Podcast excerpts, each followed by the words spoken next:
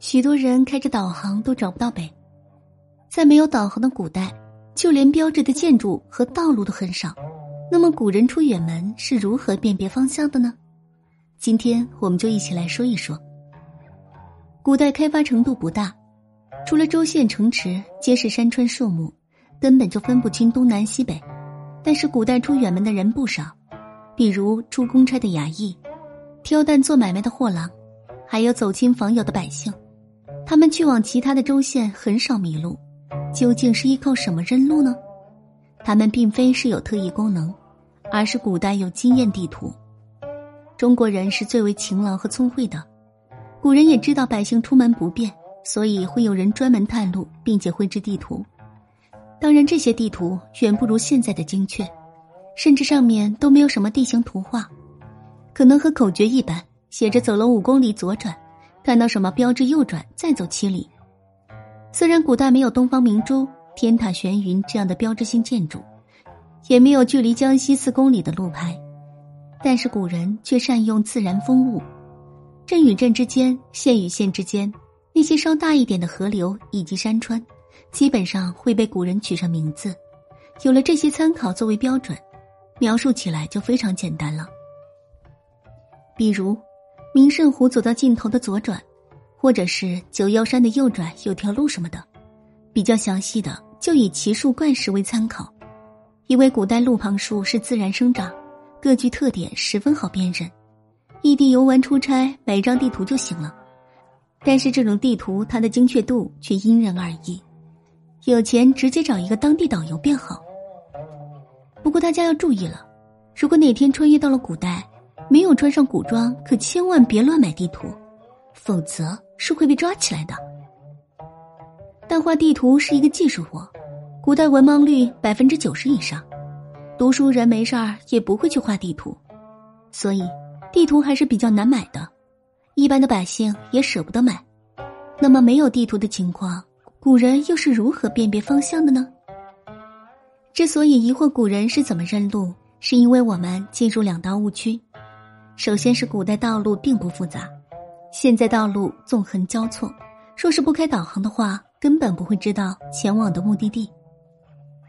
但是古代两州县之间往往只有一条官道，只要是顺着这条官道走下去，自然可以顺利到达目的地。当然也会出现有岔路的情况，因为古代的生产力低下，不可能每个州县之间都会修路，有时候便直接从官道修一条岔路，直接通往相邻的州县。这样的岔路不会很多，一般就是二至三条。出发前询问一下便可。再者，因为官道只有一条，所以路上行商差旅的人很多。另外，还有官方驿站、私人茶摊，途中只要是问路勤一点，根本就不会迷路。第二个误区就是对目的地的定义。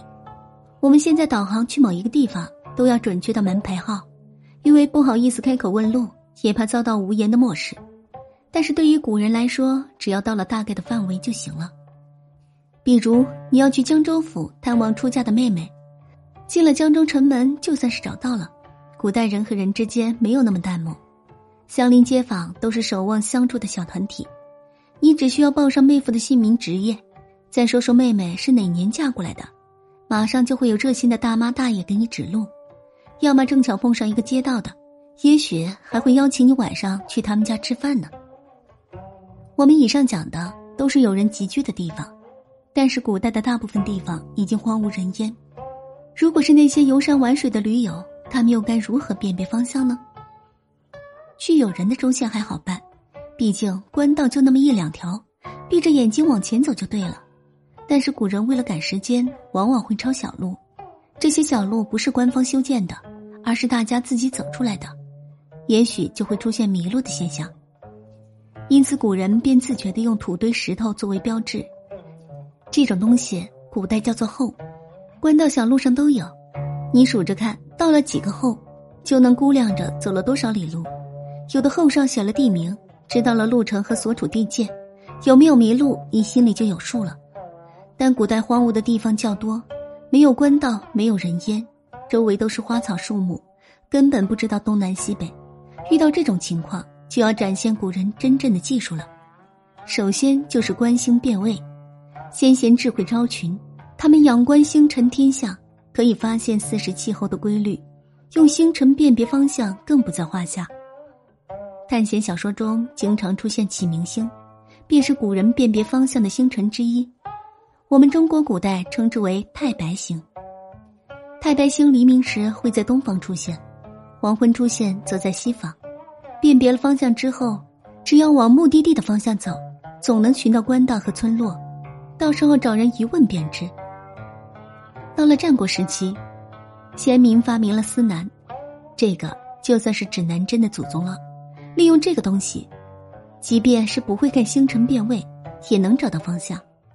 虽然古代辨路的方法很多。但迷路还是经常发生的，比如项羽垓下之战，本已杀出重围，但是他前往西楚时迷了路，而且问路时脑龙指了相反的方向，结果项羽被韩信他们追上，所以在古代千万不要迷路，很有可能小命都丢了。